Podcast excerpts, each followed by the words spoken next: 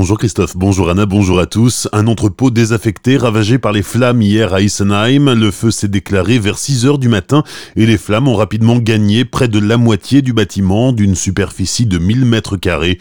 Les pompiers sont intervenus rapidement, une trentaine d'hommes avec d'importants moyens.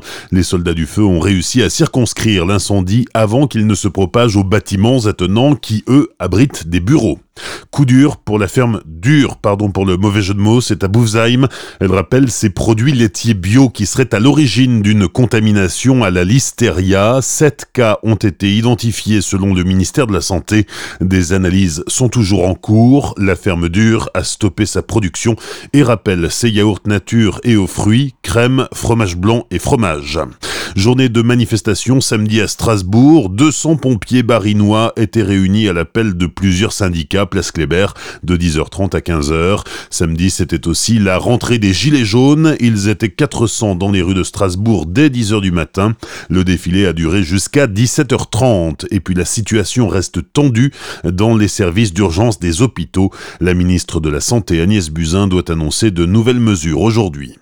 Villes et territoires pour le train Colmar-Fribourg, c'est le nom du nouveau groupe des élus orinois concernés par la nouvelle ligne de train entre Colmar et Fribourg. Ce groupe a été créé vendredi à l'initiative de la présidente du conseil départemental du Haut-Rhin, Brigitte Klinkert, et des élus des territoires de Colmar et du Ride. La nouvelle infrastructure, qui devrait voir le jour en 2026, figure dans la déclaration de Matignon sur la création de la collectivité européenne d'Alsace. La nouvelle collectivité aura donc un rôle majeur dans mise en œuvre, d'autant que la nouvelle ligne qui enjambera le Rhin favorisera les échanges économiques. Elle s'inscrit également dans le projet de territoire de Fessenheim et devrait être un laboratoire des nouvelles mobilités avec la circulation de trains à hydrogène. La paroisse du Hauwald était en fête hier, la foule des grands jours était au rendez-vous à l'occasion de la bénédiction des nouvelles cloches de l'église, quatre cloches coulées sur place le 15 août dernier.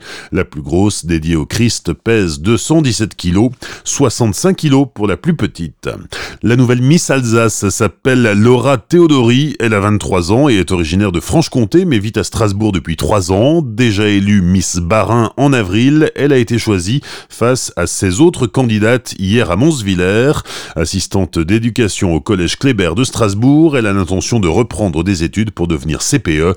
Ses quatre dauphines s'appellent Léa Némiri, 20 ans de Horbourvire, Julie Meyer, 21 ans de Riedvir, Estelle Zesser, 21 ans de Kinsheim et Chloé Dichgan, 23 ans, de Pfaffenheim.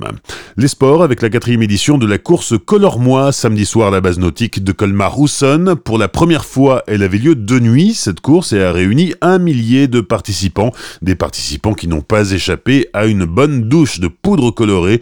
La fête s'est poursuivie au son de la musique. Il y avait du handball. Samedi soir, les violets du SAHB se déplaçaient à Ponto Combo pour le premier tour de la Coupe de la Ligue. Les Célestadiens se sont inclinés 35-29 et sont donc éliminés. Un coup au moral avant la reprise du championnat de Pro League le week-end prochain. Le SHB recevra Limoges vendredi à 20h45 au CSI. Enfin, le Racing n'a pas une minute à perdre cette semaine car l'enjeu est de taille. Samedi à 17h30, les Strasbourgeois se déplacent au Parc des Princes pour affronter le Paris Saint-Germain.